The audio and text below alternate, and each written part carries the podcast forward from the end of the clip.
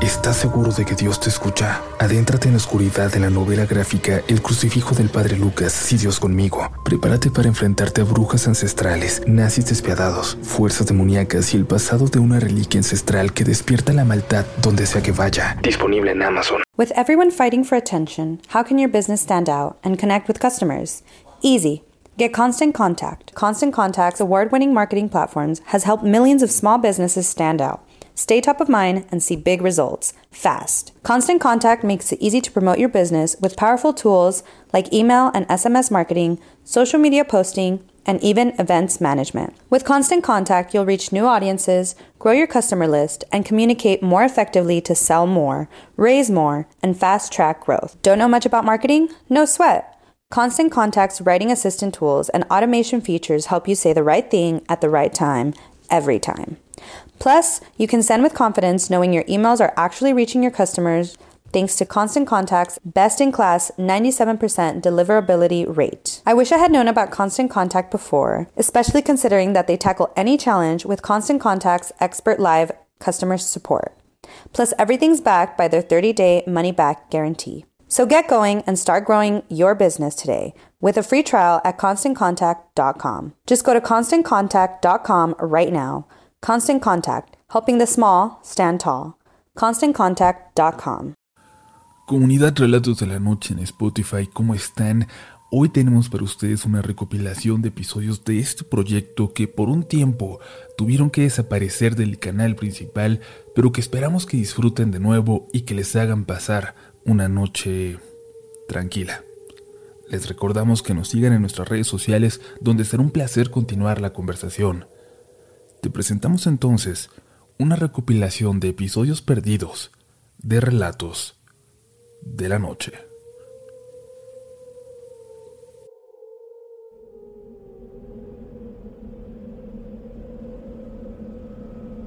Sigo teniendo escalofríos. Sigo teniendo pesadillas al respecto. Aún recuerdo la primera vez que mi niña me dijo esa frase. Me dan miedo los fantasmas de enfrente. Viniendo de una niña, casi una bebé de tres años, hasta me causó un poco de gracia. Mi esposa y yo reaccionamos con una sonrisa y le pedimos que se fuera a dormir. Aún sabiendo, creyendo, que no se trataba de nada serio realmente, esa noche salí al porche de la casa en donde vivíamos por estar un poco más elevada que el camino, teníamos una vista muy clara de la finca de enfrente. La luz que salía de la casa principal daba directo hacia donde yo estaba y provocaba sombras que, pensé, sí podían dar la impresión de que un grupo de personas estaba parado en el terreno de enfrente, inmóviles, en el frío que calaba los huesos esa noche, y todas las de esa época del año. Se escuchaban perros ladrar a lo lejos. Nosotros no teníamos. Tampoco había en la finca de enfrente. No teníamos vecinos cerca. Había que caminar varios minutos a paso apresurado, por ese camino de terracería, sin la más mínima iluminación, para encontrarse con otro terreno habitado. Llegamos cuando mi niña tenía tan solo meses de nacida. Yo trabajaba en un terrenito no muy lejos de ahí y nos prestaron esa casita. Mi mujer ayudaba en una casa de gente de dinero entrando en la ciudad hasta que la bebé tuvo edad suficiente para correr de un lado a otro y ya no la pudo llevar. Como no había quien la cuidara, ella tuvo que dejar de trabajar y yo empecé a trabajar el doble, pero lo hacía con gusto. Haría lo que fuera por ellas. Cuando recién llegamos en la finca vivía una ancianita, muy amable, que siempre, sin falta, me saludaba cuando yo me iba antes de que amaneciera. Ella siempre estaba barriendo su patio, aunque ella estuviera limpio. Yo te las cuido, mijo. Ve tranquilo. El señor que nos prestó la casa nos dijo que a él la señora siempre le dio miedo. Pero la verdad con nosotros solo fue amabilidad y cuidados. Por eso incluso me dolió cuando murió, al año y medio de nuestra llegada. El día que pasó hubo mucho movimiento en su casa, pero la semana se quedó sola esa finca. Después, eso sí, constantemente llegaban camionetas y luego se iban. Pero no se iban todos en ellas. Había un chico bastante callado que se quedaba algunos días y luego abandonaba el lugar. Siempre lo hacía caminando, ya de noche. Creíamos que era su hijo, pero no recuerdo de dónde sacamos esa suposición. Quizás armaban fiestas, porque nunca faltaba la música saliendo de las camionetas a todo volumen. Al poco tiempo, llegó esa frase de nuestra hija. Y ya no, ya no pude, por alguna razón, por más que sabía que era su imaginación infantil, volver a mirar con tranquilidad hacia la finca que estaba frente a nosotros cruzando el camino. Entonces volvió a decirlo. En una visita a su abuela pidió quedarse con ella. La dejamos, pero después de unos días le pedía por favor no regresar con nosotros. Le aterraban los fantasmas de enfrente. Últimamente le hablaban.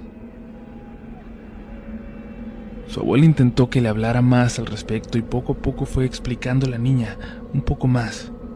Poco a poco iba quedando más claro que no se trataba solo de su imaginación.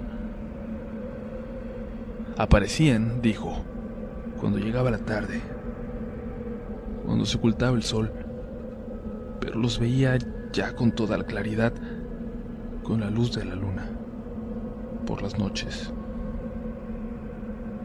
Siempre ahí, parados, como si estuvieran pegados al piso, gritándose entre ellos por momentos. Eran tan solo laridos de dolor y luego, luego empezaron a gritarle a ella, a pedirle ayuda, a pedirle que fuera hacia allá.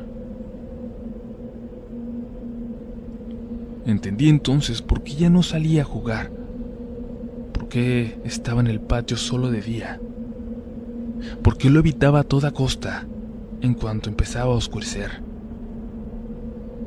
Eventualmente, claro, mi hija volvió a la casa. Justo la noche que lo hizo, llegaron algunas camionetas a la finca de enfrente. Se fueron por la madrugada, supongo. Y la tarde siguiente, apenas se metía el sol, mi niña comenzó a llorar.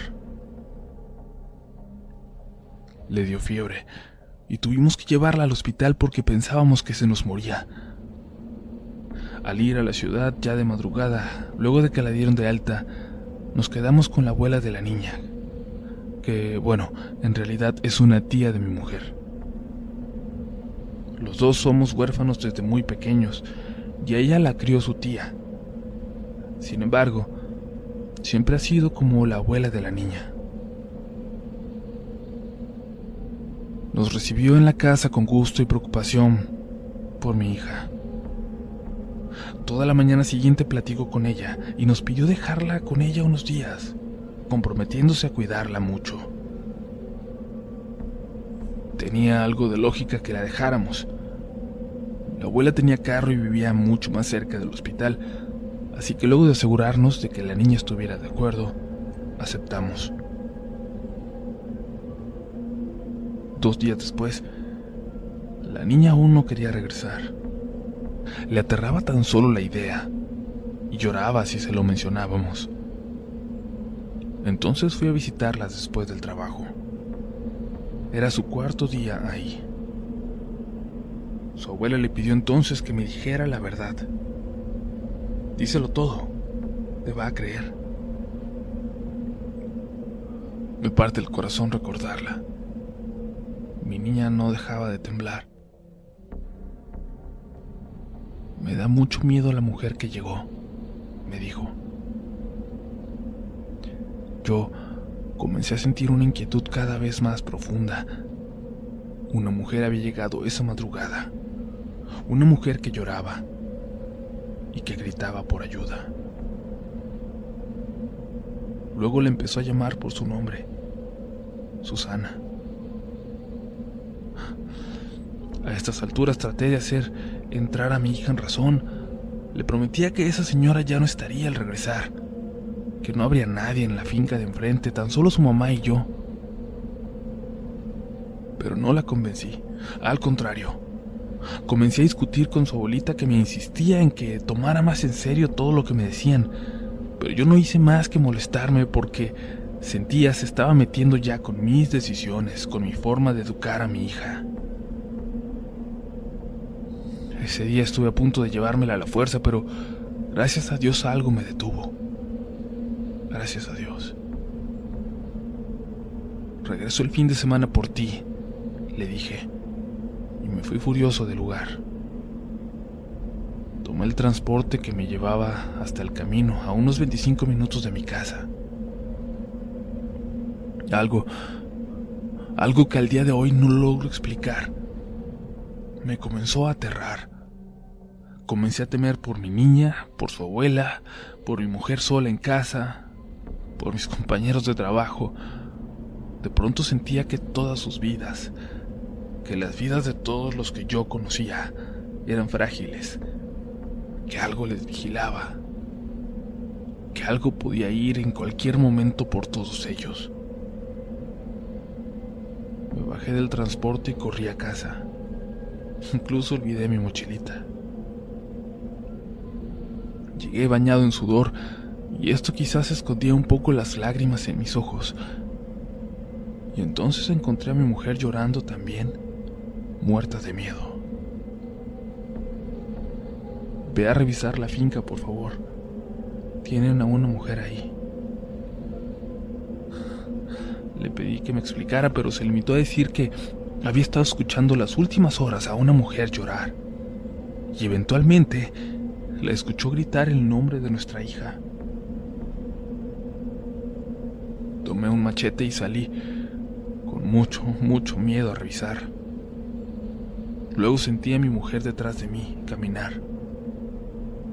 Crucé entonces un poco más confiado y empecé a asomarme por todos los rincones hacia la finca. Pero esta vez, esa noche, todas las luces estaban apagadas. No logré ver nada, por más que intenté, por más que me asomé. Lo único que se escuchaba, como siempre, eran esos ladridos a lo lejos, en otros ranchos, otros ranchos que no eran habitados por el terror, como este. Regresé a casa. Mi mujer me esperaba en la recámara. No podía dejar de llorar. Le juré que no había nada afuera. Y ella lloró. Lloró hasta quedarse dormida y yo... Yo tan solo me quedé cuidándola. Mientras lo hacía, me empecé a preguntar si en realidad había sido ella la que estaba detrás de mí. O si eso que había sentido caminando a mis espaldas había sido otra cosa. Había sido quizás la mujer que llamaba a mi hija. Aunque no vi nada, supe, supe en mi corazón que no podíamos seguir ahí. Encontramos a los pocos días un cuartito en una colonia cercana entrando a la ciudad. Yo de verdad disfrutaba mucho del campo, de vivir ahí, pero desde entonces y hasta la fecha pude apreciar la comodidad de vivir en una vecindad de no sentirte solo y desamparado por las noches, a la merced de las ánimas atrapadas en los caminos. Hay tres cosas más que debo contarles, tres cosas que son lo que más me aterra de esto. Primero, un sueño. Un sueño donde veía desde mi antigua casita un montón de figuras paradas en la finca, mirándose a nosotros figuras inmóviles que solo observaban confundidas hacia el camino. Me mata de miedo ese recuerdo y es que, vaya, años después, reconocí esa finca, la de enfrente, en los noticieros. se descubrió que había funcionado como un lugar de estos donde desaparecen cuerpos, víctimas del crimen organizado. Ácido. Y me aterra y me da asco pensar que hayan hecho algo mientras yo, mientras mi familia estaba ahí, a unos cuantos metros. Siento aún un malestar tremendo en todo mi cuerpo al recordar la noticia, al recordar cómo me sentí cuando reconocí ese lugar. Mi esposa no pudo dormir bien por meses, por meses después de enterarse. Y bueno, la tercera cosa, lo último que voy a contarles es de hecho lo más reciente al respecto algo que me ha dicho mi hija apenas, hace unos meses. Ella recuerda bien esas noches de horror, todo ese infierno que vivimos. Me aterra cuando describe con lujo de detalle las figuras que observaba desde la casa paradas, atrapadas en la finca de enfrente. Y es que no solo había hombres ahí, también mujeres además de esa mujer que le gritó la última noche. También, también reconoció figuras de niños, cuyos llantos le partían el corazón, cuyos llantos me parten el corazón a mí. Tengo lágrimas en los ojos al escribirlo, al recordarlo, pero me siento de alguna forma más ligero. Es la primera vez que lo compartimos y les damos las gracias por el tiempo que le han dedicado a nuestra historia. Dios nos bendiga y nos perdone a todos.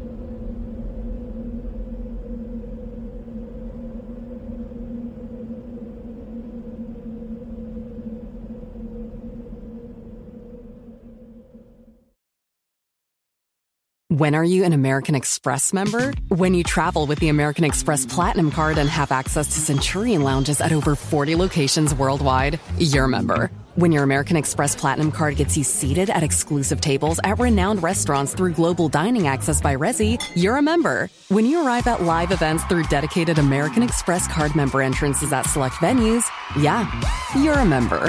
That's the powerful backing of American Express. Learn more at americanexpress.com slash with Amex. Buenas noches a toda la comunidad. Esto que estoy por contar sucedió hace ya unos años y es 100% real. Estuve tentada a compartirlo antes en otros canales relacionados a estos temas sobrenaturales, pero nunca me daba el tiempo o simplemente lo olvidaba. Cuando entré a este canal tuve ese clic para saber que era aquí donde debería estar mi historia. La escribo en dos partes por dos motivos. Es un relato largo y la cosa o ser del que hablo aún está presente, aunque quizás no tan activo como antes. Cada que lo menciono, es un dolor horrible de espalda, como si lo estuviera cargando.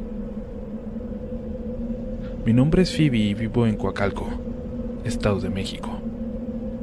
Hoy tengo ya 26 años, pero en mi adolescencia tuve lo que es hasta ahora la experiencia más aterradora de mi vida.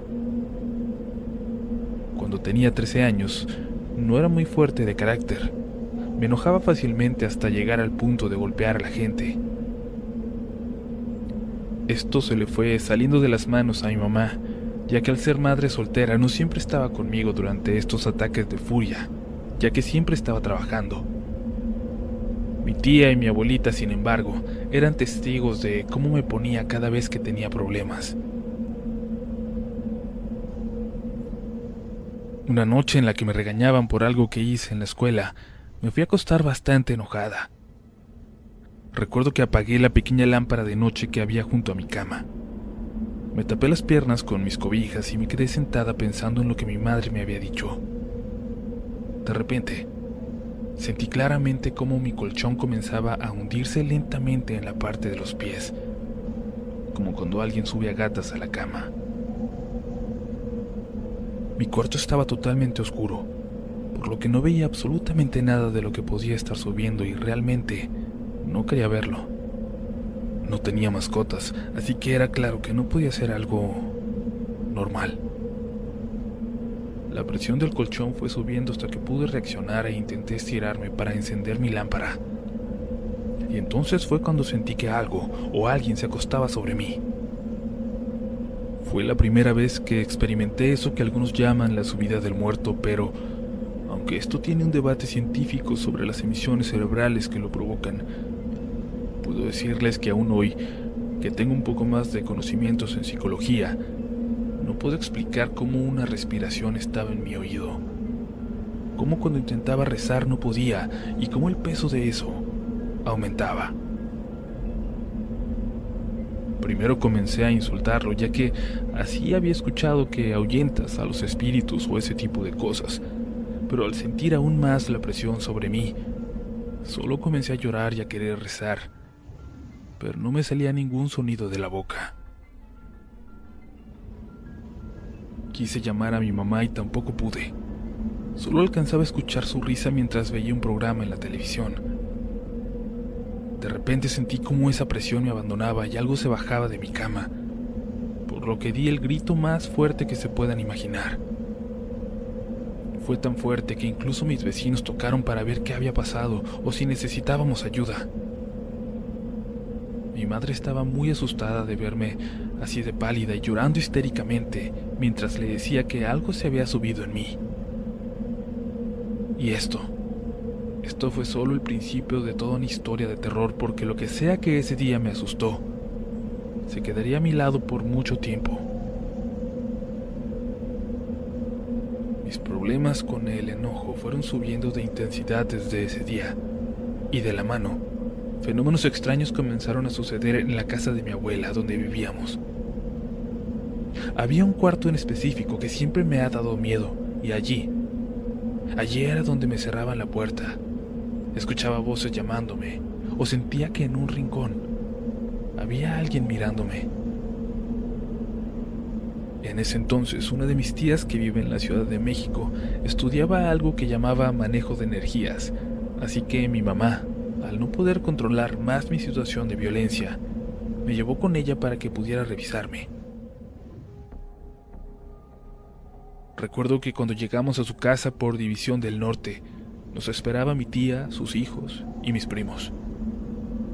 Cuando abrieron su puerta pude ver que el pasillo que conducía de la entrada al patio principal estaba lleno de símbolos dibujados en el piso. Mi tía me pidió pasar por ellos y caminar hasta el patio central. Cuando lo hice vi claramente la cara de mis tíos y mis primos, las cuales reflejaban entre miedo y preocupación.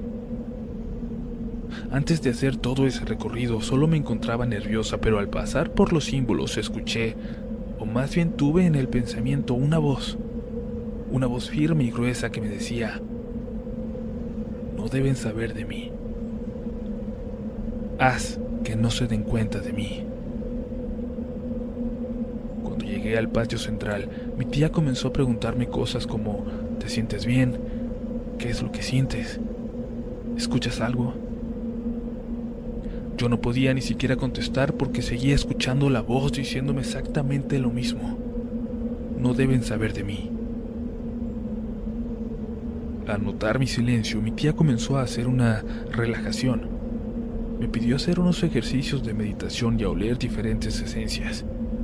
Me pidió cerrar los ojos, y ahí pude notar que veía perfectamente la silueta de mi tía a través de los párpados. Era una forma de luz como cuando cierras los ojos frente a la pantalla de la computadora o celular y ves el brillo que sale del monitor. Se colocó detrás de mí y le escuché rezar un largo rato. Después pidió ayuda a mis tíos, ellos también practicaban esto del manejo de energías, hasta que de pronto le llamó a mi mamá y pude escuchar que le dijo, Hija, lo que trae la niña es algo muy fuerte. No voy a poder hacerlo sola. Necesitamos llevarla con mi maestro para que podamos liberarla de esto que le está acosando. Después de esto, mi tía comenzó a sacarme de ese trance y me dijo que iríamos a otro lugar. Eran aproximadamente las seis de la tarde cuando subimos al coche de uno de mis tíos y nos dirigimos a la casa de su maestro. En este momento hago una pausa en el relato para decirles que desde que comencé a escribir esto sobre la visita a mi tía, el ambiente de mi casa cambió. Se siente pesado y puedo notar que algo o alguien está detrás de mí. Siento una pesadez para respirar en mi espalda y hombros como si algo me estuviera empujando hacia adelante. Como les expliqué antes, escribo este relato en diferentes momentos porque cada que lo hago, el ambiente cambia de forma terrible. Continuamos. En cierto momento del camino comencé a sentirme muy mal.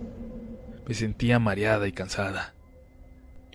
Le dije a mi mamá que quería irme a casa a dormir, pero mi tía respondió que no, de una forma bastante cortante. Llegamos al lugar unos minutos después. Era una casa de dos pisos y al tocar abrió una señora de cabello largo y ropa blanca. Nos dijo que pasáramos y esperáramos en la sala. Dentro olía a incienso. Todo era blanco, sus paredes, los muebles, y había muchos cuadros de ángeles y cruces. No daba miedo, más bien transmitía paz. Después de un rato salió un hombre, igual, vestido de blanco, de cara redonda y cabello claro. Nos sonrió y nos saludó uno a uno. Al llegar a mí, me tomó la mano fuertemente y dijo, te puedo ver. Y sabes qué es lo que haré contigo. Yo no entendía nada, pero entonces, sin ninguna intención o control de mi parte, reí. Reí de forma burlona, no fuerte, sino más bien bajito, pudieron escuchar todos.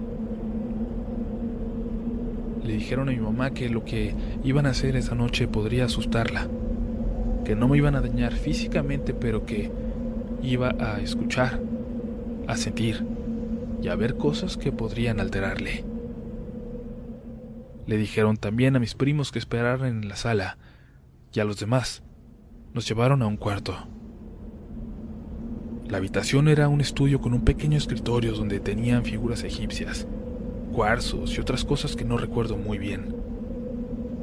Detrás de esta había un librero con más figuras de diferentes formas, pero sobre todo egipcias. El maestro me sentó frente al escritorio y me mostró una figura. La puso frente a mí y me preguntó cómo me sentía. Era un león, un simple león de madera con las fauces abiertas. De repente, un sentimiento de ira me llenó por completo. Me sentía muy enojada y no sabía por qué. Se lo dije y cambió la figura. Ahora era Anubis. En cuanto la vi, una fuerza invisible, no sé si por dentro o por fuera de mí, me obligó a inclinar la cabeza y agachar la mirada. Tenía miedo, miedo y mucho respeto por esta figura. El maestro notó el esfuerzo que hacía, así que quitó la figura. En esta parte ya no recuerdo con mucha exactitud los detalles, así que le pedí a mi mamá ayuda para poder contárselos bien. Después de quitar esta figura de Anubis, el maestro me pidió que retirara los brazos por encima del escritorio. Me puso un poco de una loción en cada mano y de igual forma me puso un cuarzo en cada una. Me dijo que cerrara los ojos y que rezara un Padre Nuestro en voz alta sin bajar los brazos. Hagas lo que hagas, no te apoyes en la mesa.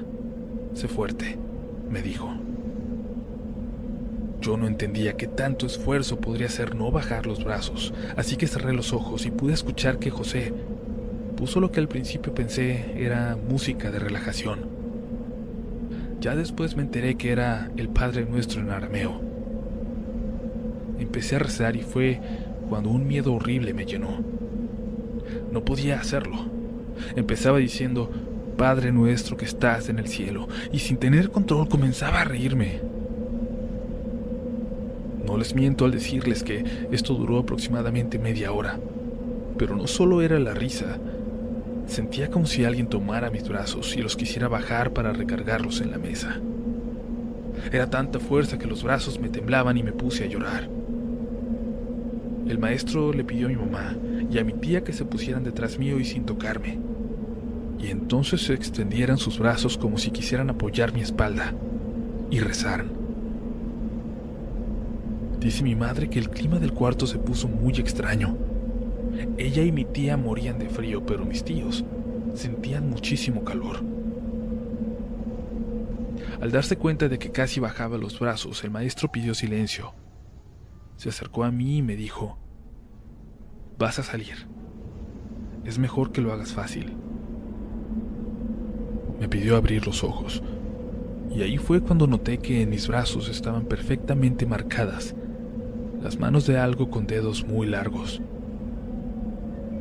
Me pidió de nuevo que cerrara los ojos y que le dijera si sentía algún tipo de dolor, ya que intentaría sacar a este ente con otra cosa. Sacó una daga. Honestamente no recuerdo si dijo el nombre de esta. Y haciendo oración en arameo, comenzó a hacer cortes en mi espalda, pero sin tocarme. Yo grité horrible porque podía sentir cómo me cortaba. Era un dolor insoportable. Comencé a llorar y a pedirle que se detuviera porque me estaba lastimando. En eso entró la señora que nos había abierto la puerta y le dijo, te voy a ayudar. Tiene demasiada fuerza y no la va a querer dejar. Mi mamá me cuenta que ambos empezaron a trabajar sobre mi espalda. El maestro con la daga y la otra señora, su hermana, haciendo símbolos mientras rezaban. Yo les juro que estaba gritando de dolor, pero mi madre dice que no, que me estaba riendo. Trabajaron por mucho tiempo en mi espalda. La hermana del maestro me sostenía de la cabeza mientras escuchaba a todos rezar. Ya no solo era él y su hermana, sino que se les unieron mis tíos y mi mamá. De pronto pidió silencio a todos me pidió a mí abrir los ojos y cuando lo hice me di cuenta de que el escritorio que antes había estado frente a mí, literal a centímetros de mi cuerpo, ahora estaba totalmente estrellado en el librero. El maestro estaba frente a mí y yo me sentía extremadamente cansada. Tenía lágrimas en el rostro y las uñas se habían clavado en las palmas de las manos. Dijo, perfecto, está débil, vamos a sacarlo. Después su hermana trazó en el piso una estrella que ellos llamaron el símbolo de Metatrón. Pusieron alcohol y le prendieron fuego. Recuerdo esta parte tan perfectamente porque me impresionó muchísimo. Me pidió que entrara a la estrella. Me dijo que no me quemaría el fuego.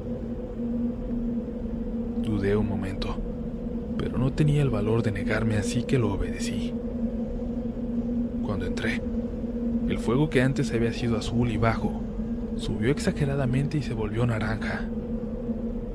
No me quemé en absoluto, pero me asusté muchísimo. De nuevo me pidieron rezar un Padre Nuestro y al fin pude hacerlo, seguido de un Ave María. El maestro empezó a rezar en arameo y señaló hacia arriba. Con un movimiento fuerte y brusco bajó la mano tronando los dedos hasta el piso en dos ocasiones en cada lado mío. Después de hacer algunos símbolos en el aire, me pidió sentarme. Y yo me sentía, se los juro, como si me hubieran atropellado. Me dolía todo y moría de sueño. Me explicó que cuando un bebé nace llega con una protección que evita sus recuerdos y todo aquello que aprendió como ser de luz.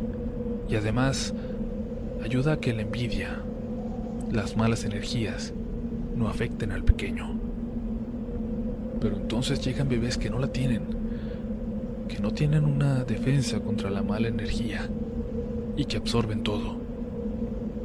Esto último, según él, fue lo que pasó conmigo. Yo carezco de dicha protección y atrapé en mi energía a un ente oscuro, el cual se empezó a manifestar con la violencia que tenía. Me dijeron que los demonios habitan en una oscuridad y cuando llega alguien sin protección es como si prendieran una luz. Los atrae y quieren salir por ella.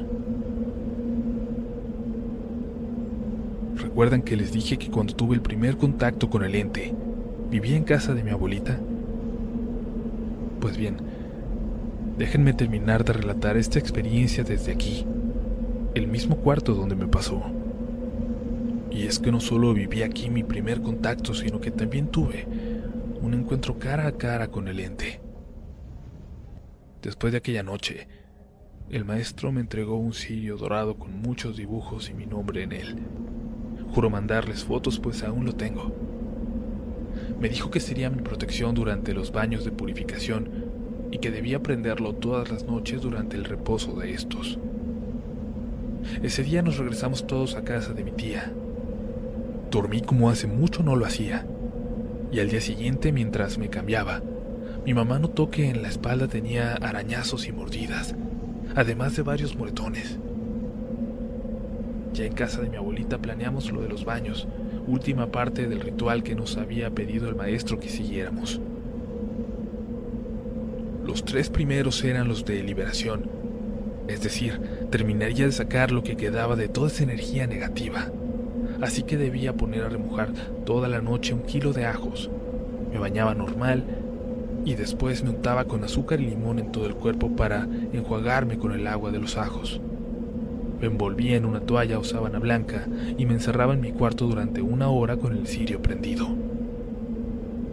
Suena sencillo, pero la verdad es que en cuanto me enjuagaba con el agua de ajos, sentía como si me clavaran muchas agujas y en verdad vi como salían bichos de mi cabello.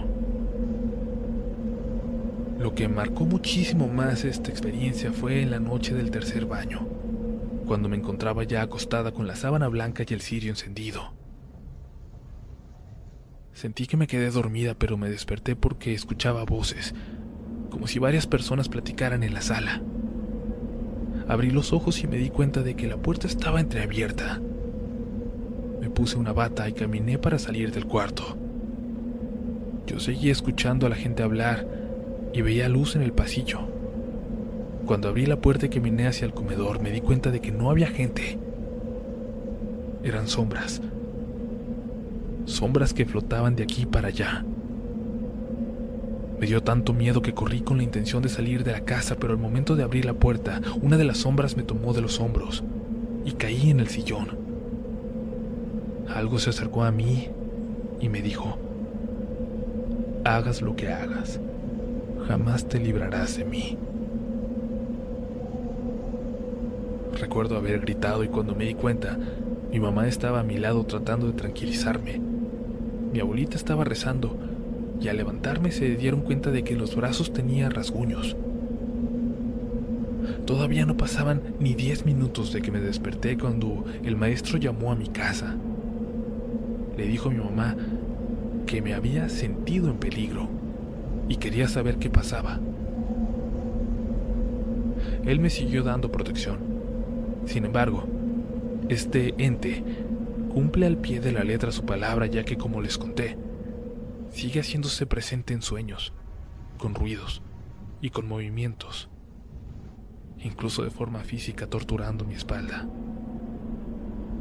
Los que viven cerca de Coacalco sabrán que existe una estatua enorme de la Santa Muerte no muy lejos de aquí.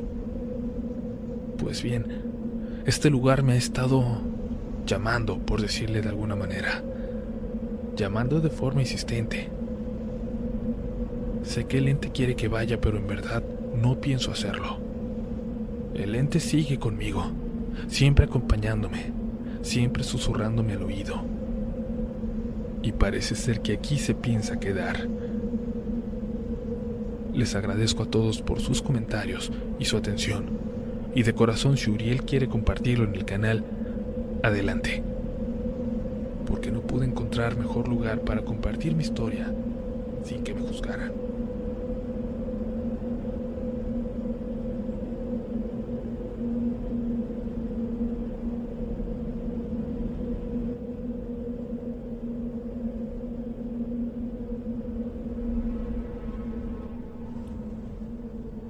Muy buenas noches amigos de este canal. Llevo algunos años viendo sus videos. Soy ingeniero civil y por mi profesión es común trabajar en diferentes estados de la República. me he dado cuenta de que resulta muy diferente escuchar los relatos en ciudades y pueblos en los cuales no eres nativo. Sobre todo, en lugares donde hay muy poca cobertura telefónica y ya ni pensar en tener internet. Por eso, comencé a descargar algunos de los relatos antes de acudir a las visitas de campo.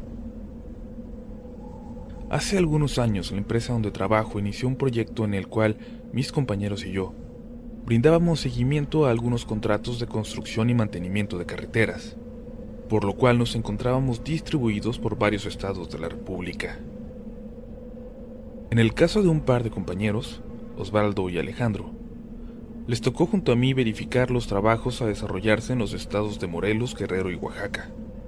Si alguna de las personas que escucha esta historia trabaja en el medio de la construcción, sabe que la gente que te encuentras en obra es, por lo general, personas de un carácter fuerte y que no se impresionan con facilidad. Un sábado después de terminar las actividades laborales, mis compañeros y yo nos encontrábamos cerca de los límites de Guerrero y Oaxaca, por lo que resultaría muy complicado regresar a la Ciudad de México. Decidimos de común acuerdo pasar el fin de semana cerca de esa zona. Como saben, la situación en el país no permite que la gente esté en los caminos después del anochecer, pero al estar en un lugar muy cerca de la playa, decidimos aventurarnos e ir a probar la comida de la región.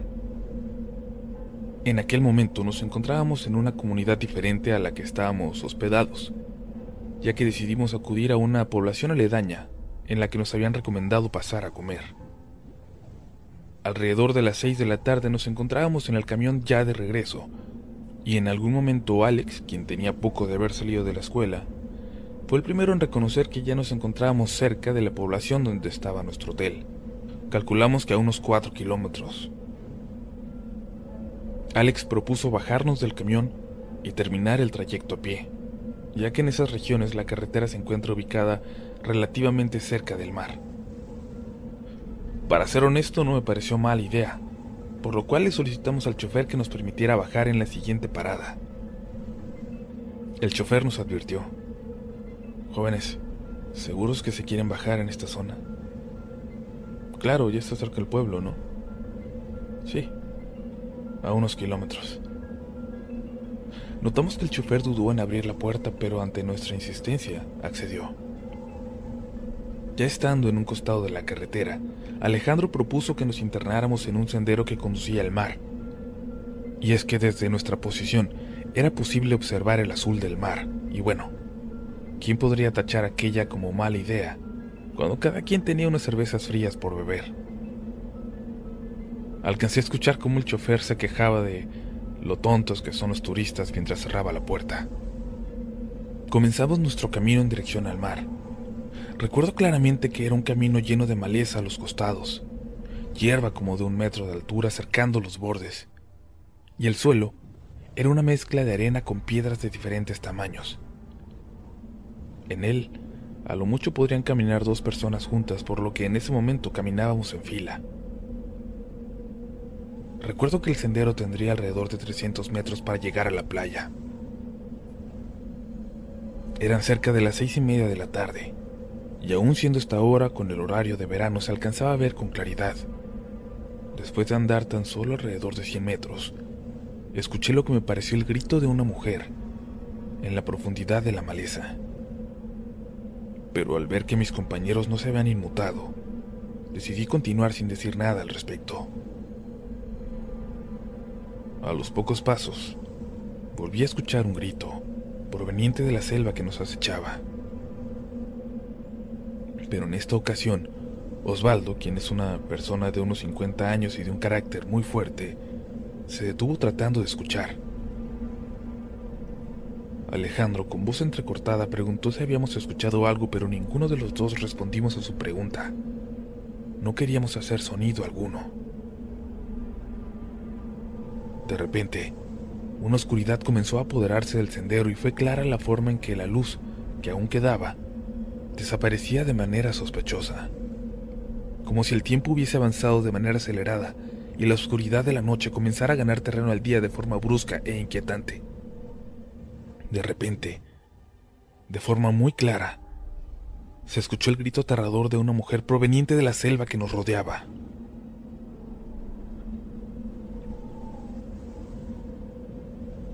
Lo más curioso de aquel grito fue que todos lo escuchamos provenir de una dirección distinta, por lo cual, sin decir una palabra, nos colocamos en una formación triangular en la que nos orientamos espalda contra espalda, tratando de cubrir todas las direcciones posibles. Desesperados, observamos cómo la hierba que había alrededor comenzaba a agitarse de manera violenta, muy similar a cuando un animal camina entre la maleza y cada vez se escuchaba más y más cerca de nosotros. Ya estaban a unos metros, eso o esas cosas que nos rodeaban. Era claro que la hierba a nuestro alrededor no dejaba de agitarse mientras escuchábamos como algo se movía ahí. Sin decirnos nada, sujetamos las piedras que se encontraban a nuestro alrededor y comenzamos a arrojarlas de manera desesperada en todas direcciones. Intentábamos alejar eso que nos acechaba, y al cabo de unos segundos comenzamos a correr de regreso a la carretera. Al llegar, continuamos lanzando piedras en todas direcciones, tratando de mantener dentro de la selva a eso que nos estaba acechando. Tan solo unos minutos después, la luz del día prácticamente había desaparecido y nuestros pensamientos comenzaban a suplicar por cualquier clase de ayuda.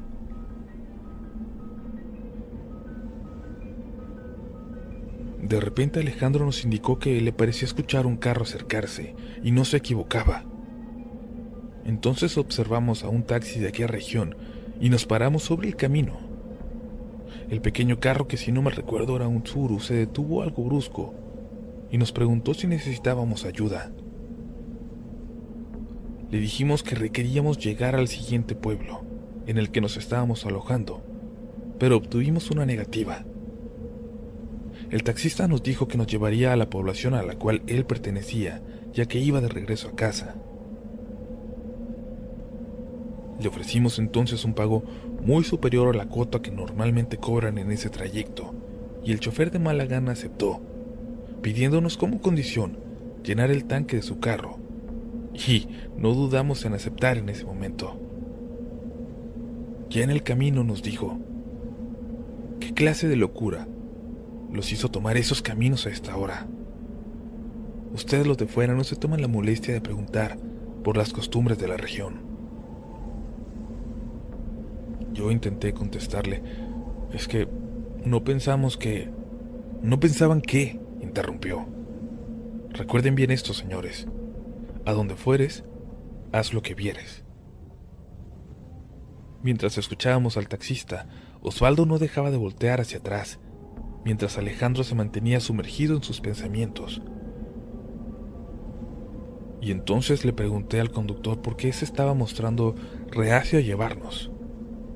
Miren, en el lugar en el que los encontré, han habido personas desaparecidas o... o peor. El taxista nos pidió como condición el tanque lleno porque no se atrevía a cruzar por ese camino nuevamente. Porque ya lo habían visto y seguramente lo estarían esperando por lo que tendría que realizar un rodeo de decenas de kilómetros para volver a casa. Pero, ¿quién o qué lo había visto? Ya no nos atrevimos a preguntar. No sabemos nada de eso que nos acechó y que parecía haber ido por nosotros. Ninguno de los tres hizo más preguntas al respecto. Y es que Personas como nosotros estamos acostumbrados a vivir en zonas urbanas en donde las leyendas y las historias de los lugares han sido olvidadas con el paso de los años. El proyecto continuó. Nosotros realizábamos recorridos con una duración semanal por lo cual nos alojábamos en diferentes ciudades de Morelos, Guerrero e inclusive algunas ocasiones en Oaxaca. Después de lo sucedido, intentamos enterrar el tema y no hablar más al respecto de lo acontecido.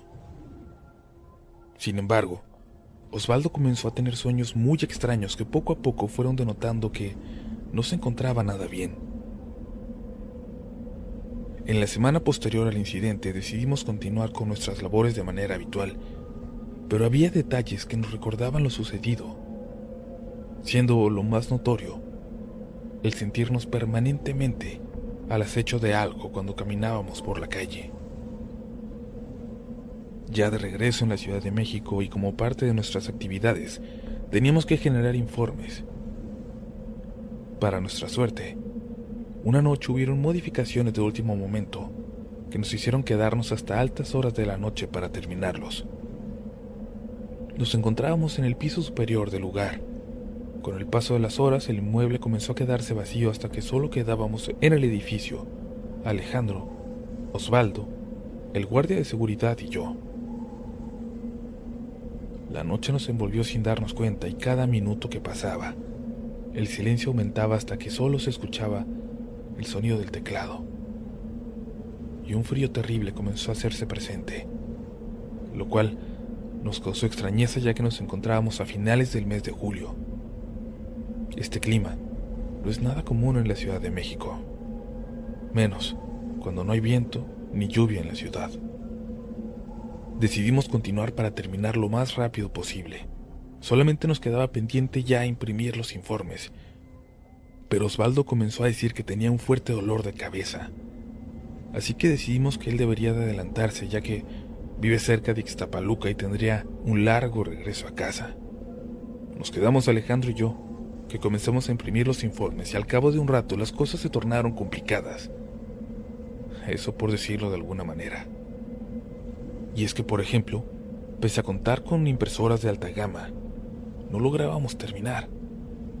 Era como si el tiempo transcurriera de forma lenta.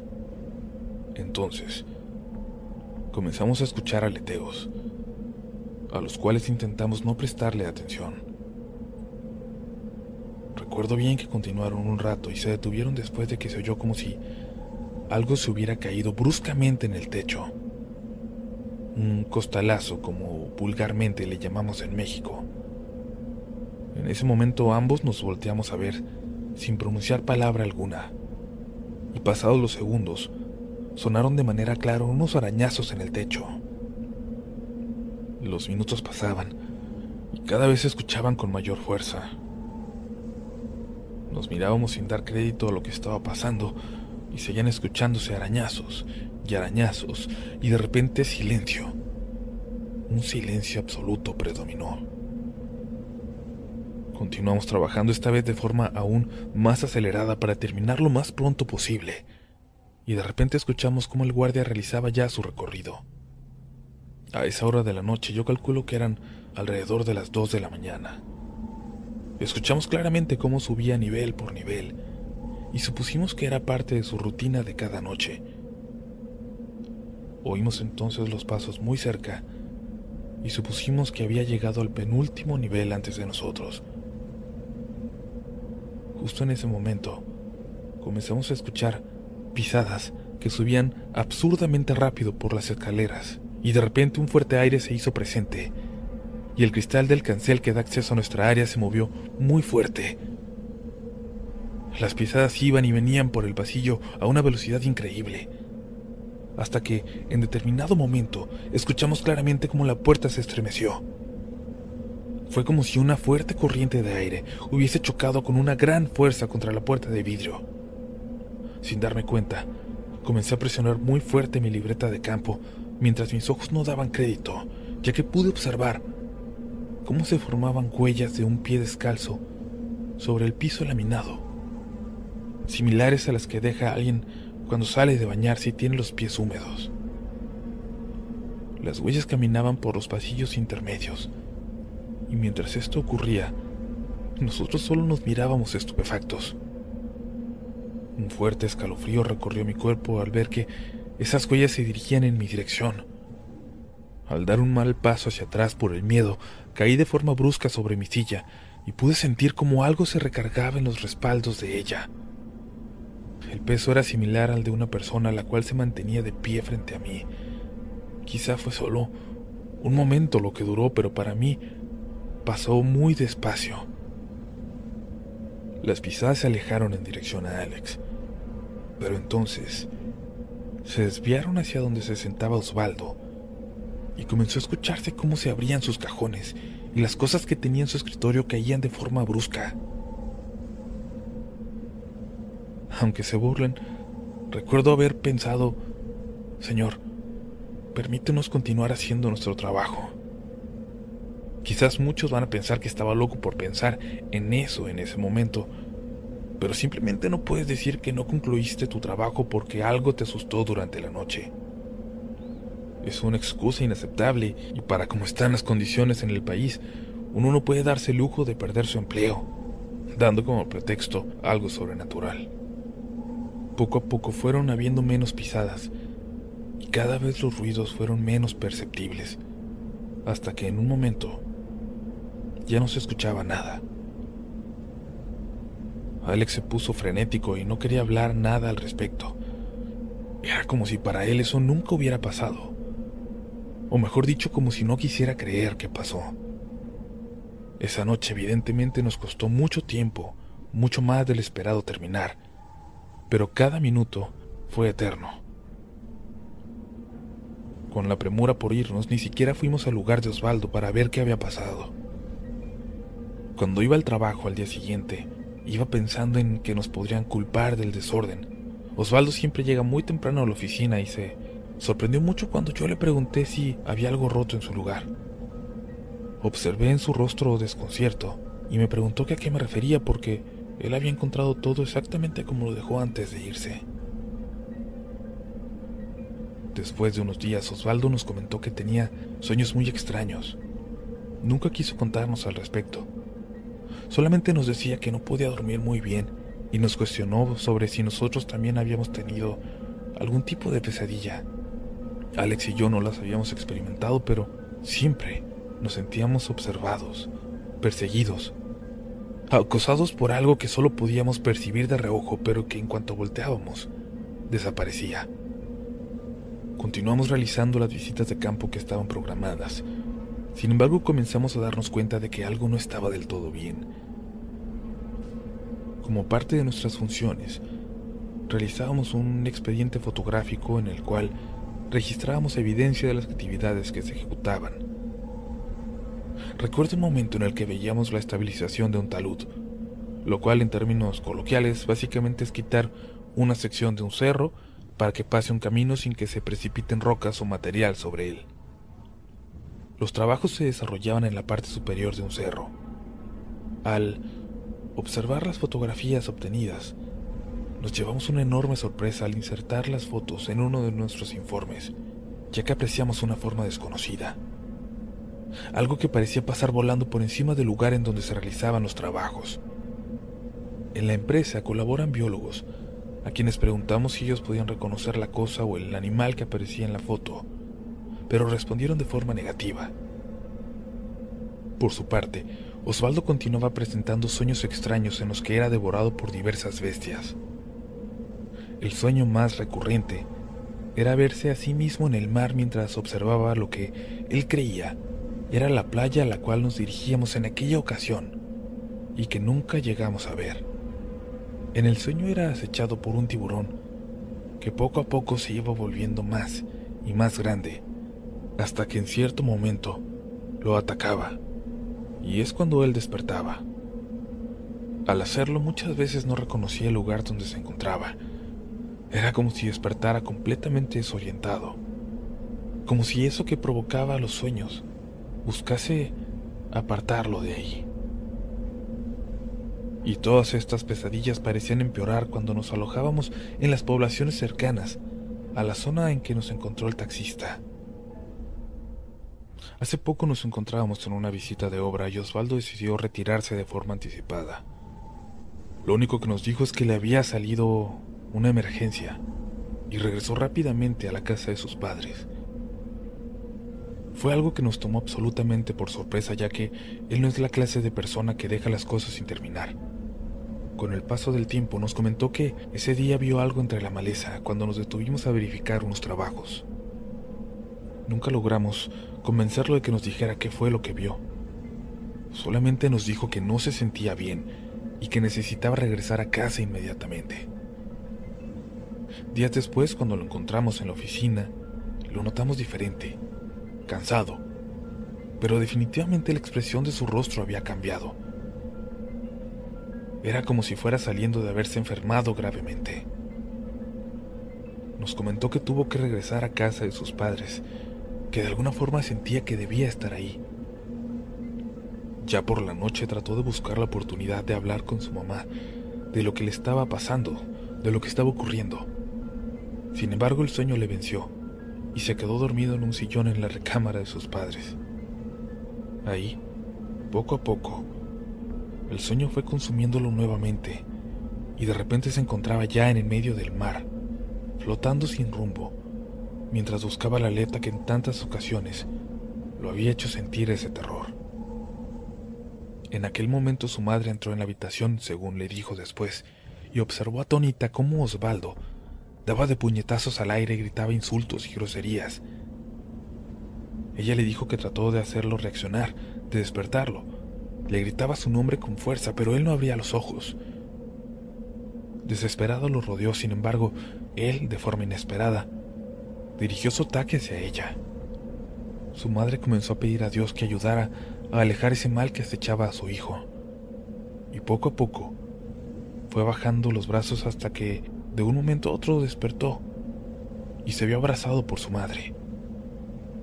Puede sonar cursi toda esta escena, pero les aseguro que Osvaldo para nada el tipo de persona que demuestra sus sentimientos, y mucho menos que hable de su familia. Las cosas se calmaron por un tiempo, pero por alguna razón no dejábamos de sentirnos observados. Incluso recuerdo que una de las últimas veces que nos hospedamos en Chilpancingo, al entrar a la ciudad, pudimos sentir cómo nuestro estado de ánimo cambió de forma repentina. Era una sensación similar a cuando caminas cerca de un perro que sabes que te puede atacar en cualquier momento. En ese momento le comenté a mis compañeros que tenía un mal presentimiento, y para mi sorpresa, ambos concordaron y dijeron que se sintieron de manera similar. Hasta hoy, sin embargo, parece que no pasa de tener este tipo de sensaciones. Si te gusta este contenido, no dudes en suscribirte para que estés pendiente de lo nuevo que tenemos cada semana. Síguenos también en Instagram y Twitter, donde nos encontrarás como RDLN Oficial.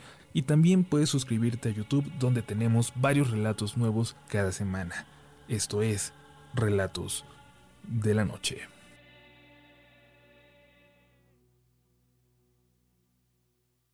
¿Estás seguro de que Dios te escucha? Adéntrate en la oscuridad de la novela gráfica El crucifijo del Padre Lucas, Si Dios conmigo, disponible en Amazon. Prepárate para enfrentarte a brujas ancestrales, nazis despiadados, fuerzas demoníacas y el pasado de una reliquia ancestral que despierta la maldad donde sea que vaya. Escrita por Uriel Reyes de Relatos de la Noche, Andrés Vargas Russo y Rulo Valdés, el único mexicano que ha ilustrado Batman. Sumérgete en las páginas de esta novela gráfica y desvela el oscuro secreto que se esconde tras la fe. Compre el crucifijo del Padre Lucas, si Dios conmigo en amazon.com. ¿No te encantaría tener 100 dólares extra en tu bolsillo? Haz que un experto bilingüe de TurboTax declare tus impuestos para el 31 de marzo y obtén 100 dólares de vuelta al instante.